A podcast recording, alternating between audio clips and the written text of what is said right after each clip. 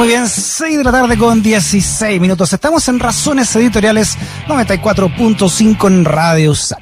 Vámonos con nuestra primera conversación del día de hoy. Un nuevo hito vive hoy la ley de responsabilidad extendida del productor, la REP, ¿no? también conocida como Ley de Reciclaje, ya que el diario oficial publicó el reglamento para envases y embalajes, categoría que incluye cartón para líquidos, metales, papel y cartón, plásticos y vidrios, entre otros materiales.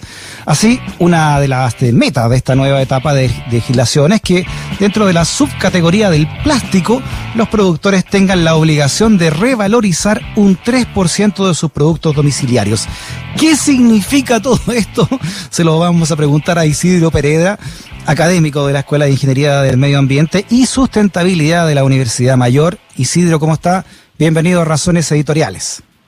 Hola Freddy, ¿qué tal? ¿Cómo estás? Bien, bien. Que, eh, no entendí mucho, pero ¿en qué consiste y por qué es tan importante, no? ¿Y por qué es un hito de la ley de reciclaje esta ley de responsabilidad extendida del productor? Porque efectivamente acá eh, hay una máxima que resulta mucho y uno puede verlo en países como en Europa eh, que tienen altas tasas de reciclaje, que tiene que ver con quién, eh, quién es el que hace, se hace cargo del reciclaje de, por ejemplo, un envase en el cual tú compras un producto. Puede ser las personas, pueden ser los municipios, el Estado o bien la misma empresa el, del cual te vendió el producto envasado. Por ejemplo, si tú compras una bebida, la marca que te vendió esa bebida tiene ¿Mm? que hacerse cargo de recolectar esa botella y mm. finalmente valorizarla. Eso es lo que se denomina régimen de responsabilidad extendida, porque es extendida del productor. Por eso es que se denomina REP o extendida del productor, porque el que se hace cargo eh, eh, eh, está el principio del que contamina paga. Por lo tanto, el que finalmente se hace cargo de que el envase llegue a tus manos también se va a hacer cargo del fin de vida útil de ese envase. Lo va a ir a recolectar y posteriormente valorizar. Ah, pero qué, qué, interesante. ¿Y esto se aplica en otros países ya, eh, Isidro? Claro, efectivamente, en, todos aquellos países que uno pone la mirada y uno dice, a ver, veamos con las tasas de, valorización de los alemanes, de eh, los belgas, los, franceses, los eh, españoles, que están sobre el 50%. Uno dice, pero ¿cómo hicieron? Claro, montaron lo que se denomina un sistema de gestión, que es un conjunto de productores, un conjunto de empresas o de marcas de consumo masivo que se hacen cargo de financiar para contratar a los que van a recolectar a tu casa, por ejemplo, a un camión, a, un recolector de base o un antiguo cartonero, para que posteriormente eso se clasifique en los distintos tipos de plásticos, por ejemplo, y después que vayan a las plantas donde ese material se utiliza como materia prima. Mira. La idea acá es que Claro, la idea es que vayamos transitando a lo que se denomina la economía circular. Mm. La economía circular lo que, lo que indica es que para empezar a consumir más cosas, tú no necesitas extraer más materia prima ni tampoco generar más residuos, sino que con el mismo material que tú haces las cosas, finalmente lo tomas al final y lo vuelves a poner en la economía. La idea es que el material vaya dando bastantes vueltas en la economía hasta que después finalmente se, se transforma en un residuo, pero antes que eso ojalá que dé varias vueltas. Oye, Isidro tiene toda lógica, ¿no? Eh, o sea, es como el que rompe paga, ¿no? El que contamina paga. tal cual. Y ahora, lo, lo, interesante de esto es que los productores tienen que imaginarse una forma de hacerlo extremadamente simple, extremadamente sencillo. Y no hay cosa más simple, más sencilla que te vayan a buscar el material reciclable a tu mismo domicilio. Pues es, tan, es, tan potente esta ley porque obliga a los productores a que conformen este sistema de gestión para que a través de gestores que los contraten vayan a buscar a tu domicilio los envases y embalajes reciclables. Oye, y esto ya está publicado en el diario oficial, ya es ya ley de la República, esto ya está funcionando. Exacto. Entonces, entonces ¿cómo, ¿cómo funcionaba esto? La ley REP data del año 2016 ahí fue promulgada, pero faltaba el decreto. El decreto es el que finalmente te pone una meta y una obligación y te dice cómo hacerlo. Eso fue lo que se publicó hoy día. Fue el decreto que bajó la ley REP a metas y obligaciones específicas para los productores que finalmente tienen que empezar a funcionar esto.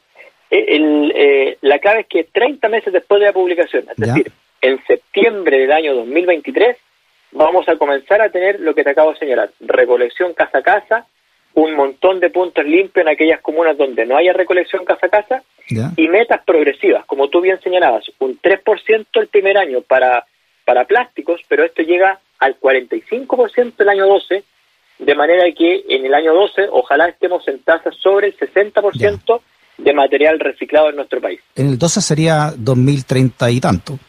Exactamente. ¿Por qué es tanto tiempo? Porque los europeos se demoraron 25 años en llegar a las tasas que hoy día ellos tienen. Nosotros lo que se, se visualiza acá es que nos demoremos 12 años.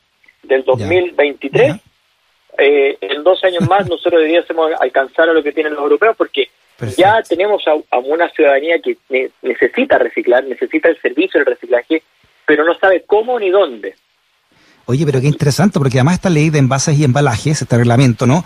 Eh, no solamente, no solamente son plásticos, ¿no? También incluye cartón, eh, metales, por ejemplo, papel eh, y vidrios también, entre otros materiales.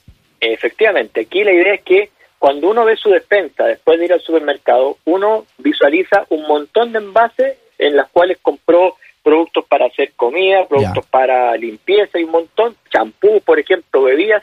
Bueno, todos esos envases que finalmente uno los puede clasificar en cinco grandes materiales, papel y cartones, vidrio, eh, envases de cartón para bebida, o lo que se denomina en Chile como Tetra metales, que estoy hablando de tanto latas de aluminio como latas de conserva, y el vidrio, que son todos los, frascos y las botellas, todos esos materiales tienen metas específicas.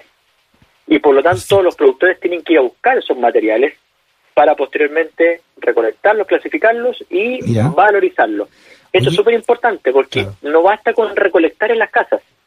Si el material no se valoriza, no cuenta la meta. Oye, esto obviamente va a desincentivar la fabricación de estos materiales, pues no el plástico de la, de la empresa, porque se meten en un lío de tener que reciclarlo ellos mismos, entonces. Entonces, claro, ¿qué es lo que, qué es lo que incentiva esto? Incentiva lo que se denomina el ecodiseño. ¿Qué es lo que es el ecodiseño? El ecodiseño puede, por ejemplo, una vertiente de ello es decir, yo voy a solamente enviar al mercado todos los envases, pero tienen que ser reciclables. De esa manera, las empresas que envían hoy día envases que no son reciclables van a tener que pagar más a los mm. sistemas de gestión. Y por lo tanto, el ecodiseño lo que va a decir es mejor transita un material reciclable para que pagues menos. Ahora, en el extremo, si tú no quieres pagar nada, tienes dos opciones. O vendes a granel o vendes en, en envases retornables. Perfecto.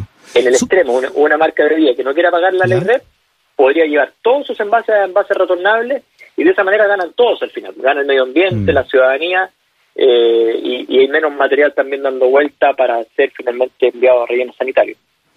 Estamos hablando con Isidro Pereda, académico de la Escuela de Ingeniería del Medio Ambiente y también sustentabilidad de la Universidad Mayor.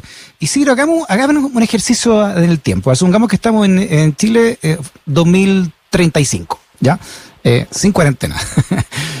eh, ¿Cómo, cómo, y ya, y voy y compro, esto también es ficción, por supuesto, me compro tres botellas de vino. Esas botellas de vino, ese vidrio, digamos, esa botella ya usada, ¿quién la tendría que recolectar el día de hoy, 2035? El, eh, en esa fecha, lo que lo más probable es que pase es que tú, si estás en una comuna grande, como por ejemplo una comuna de la región metropolitana o una comuna grande de regiones, tú tengas recolección en tu domicilio de desenvase. Y lo único que tú tienes que hacer es clasificarlo de la basura. Aquí la idea es que todos los envases que se recolecten para valorizar, uno no los mezcle con la basura y alguien va a ir a buscarlo a tu domicilio. En aquellas comunas más rurales lo que van a tener son puntos limpios en donde el ciudadano se puede acercar e ir a dejar ese, eh, ese envase en, en puntos específicos que va a tener. O sea, esto obviamente acá va a surgir una, una empresa o empresa intermediaria, ¿o no? Que se van a preocupar de este trabajo.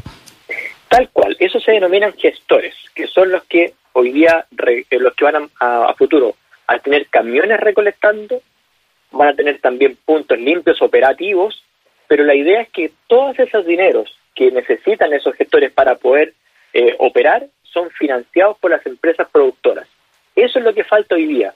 Finalmente mm. la ley REP uno la puede también conceptualizar como un instrumento económico, que finalmente traspasa dinero desde los productores a las empresas que hacen el trabajo. Claro. Exacto. No, no, y lo otro importante, como, como tú decías, esto, eh, la gente que quiera usar plástico o la empresa que quiera usar plástico, lo van a pensar dos o tres veces. En estos momentos, por ejemplo, yo vivo en Ñuñoa y tenemos los días lunes de reciclaje eh, de papeles, vidrios y, eh, ¿qué más era? Papeles, vidrio y otra cuestión más Eh, papeles, vidrio y otra cosa más que no me acuerdo qué lo que, pero reciclamos todos los lunes. ¿ah? Y cartones, perdón. Cartones, papeles y Claro. está. Eh, y pasa un camión finalmente, pero echa todo adentro del camión. o sea, Ah, me- qué ellos buena dicen que después lo, lo, lo- no sé dónde lo, lo reparten, no sé. Bien, bien. Muy, ¿Qué muy, sería muy eso? buen, muy buen punto, porque nosotros lo que tenemos en Chile es un paradigma de que si las cosas se juntan, finalmente se botan a la basura. Mm, Bueno, logísticamente hablando, es necesario ir a buscar todo junto para posteriormente clasificarlo en una eh, planta que se denominan plantas de clasificación o de selección. Esas plantas de clasificación y de selección, que en muchas partes son automáticas, incluso con inteligencia artificial, que detectan el tipo de envase que es para posteriormente clasificarlo, esa tecnología es la que va a llegar a Chile. Van a llegar grandes plantas de clasificación Ah, en donde van a haber camiones que van a recolectar todo junto, la van a clasificar posteriormente y después esto se va a enviar a cada una de las partes, el vidrio, a las vidrieras, las, los plásticos a la empresa que hacen cosas con los plásticos, el cartón a las papeleras, etcétera. Pero el tema es que hoy día, lo que por ejemplo tienes tú, que es una comuna que se hace cargo, porque en este caso el municipio de Ñuñoa paga por este servicio, o bien el, el, el recolector de la basura lo que hace es un contrato en donde en el mismo contrato de recolección de basura instala una recolección selectiva, eso cambia. Y ahí es donde vienen los ahorros en los municipios, porque esa parte que hoy día solamente está en aquellas comunas que tienen dinero, por ejemplo, Vitacura, eh, Lo Barnechea, Ñuñoa, va a estar en todo Chile, porque ya no va a ser eh, parte del presupuesto municipal, sino que va a ser parte de lo que Ah, en este caso los, Era los, los productores tienen que pagar. Exactamente, esa es la diferencia. Oye, eh, plástico el otro. claro. Yo tenía tres, tenía, me- súper aplicado, me- tres, tres recipientes, uno de plástico, uno de papel y cartón y otro, y otro de vidrio. Y lo ponía afuera y entonces de repente un día eh, se pasó los recolectores y agarraron las tres cuestiones y la tiraron atrás. Y yo le acerqué al recolector y dije, pero ¿cómo no? ¿Qué sacamos ¿Y qué con poner todo? No, me dijo, si esto lo juntamos todo y allá en la planta eh, lo separan. Entonces me quedé con la duda siempre, ¿cómo era? Y claro, era eso, Ahora, ya, pero- ya tienen la forma entonces de, de separar estas tres cosas. Ahora, lo interesante, Fede, es que hoy, hoy día, eh, si alguien, supongamos que alguien haga ese mismo ejercicio en otra comuna y lo vote. No pasa nada hoy día, porque nadie está afecto a alguna meta. Lo Claro. que va a pasar posteriormente es que los productores van a evitar a toda costa que cualquier cosa se vote, porque van a estar expuestos a metas de valorización, no de recolección, es decir, no tan solo tiene que ver con recolectar, sino que finalmente es el residuo realmente reciclado es el que cuenta. Claro. Bueno, ojalá que, que la ley no termine en que, en que los productores de estos materiales, ¿no? De, de, no sé, porque botellas de plástico, etcétera, le terminen cobrando al, al consumidor el precio de la, de, de, la, ¿cómo se puede decir en ese caso? ¿Una multa? Claro, es una, es una especie de tarifa por, Mm. por el fin de vida del, del Claro, producto. Que, Eh, no, que claro, no terminen cobrándole al, al consumidor la- el precio y que ellos realmente hagan, hagan conciencia de que no tienen que hacerlo, sí, para eso está la ley, ¿o ¿no? Sí, por cierto, por cierto. Ahora, en el peor de los casos estamos hablando de 5 o 10 pesos más por el, el, el- el producto entero. O sea, por ejemplo, una como, tú eres- el ejemplo que tú me das recién del, de la botella de vino, una botella de vino que cuesta, no sé, 3 mil pesos, en el caso que te traspasaran todo el, eh, lo que cuesta la ley red, te van a traspasar 10 pesos.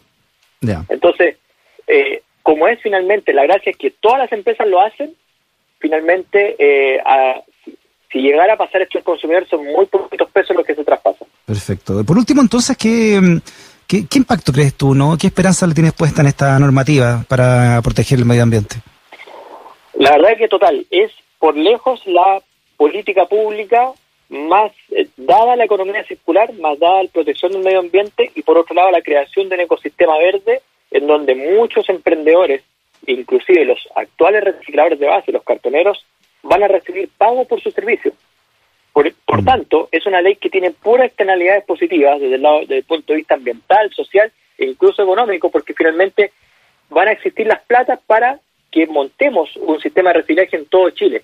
Nosotros tenemos un país extremadamente complejo logísticamente, pero con este sistema vamos a poder montar un, un sistema de recolección y reciclaje en todo Chile. Por lo tanto, es una extraordinaria eh, noticia hoy día que se haya publicado este decreto en el diario Muy oficial. bien.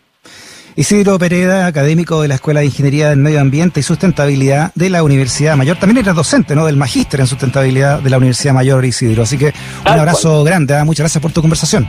Igualmente, a ti, Freddy. Un abrazo. Estés muy bien. Chao.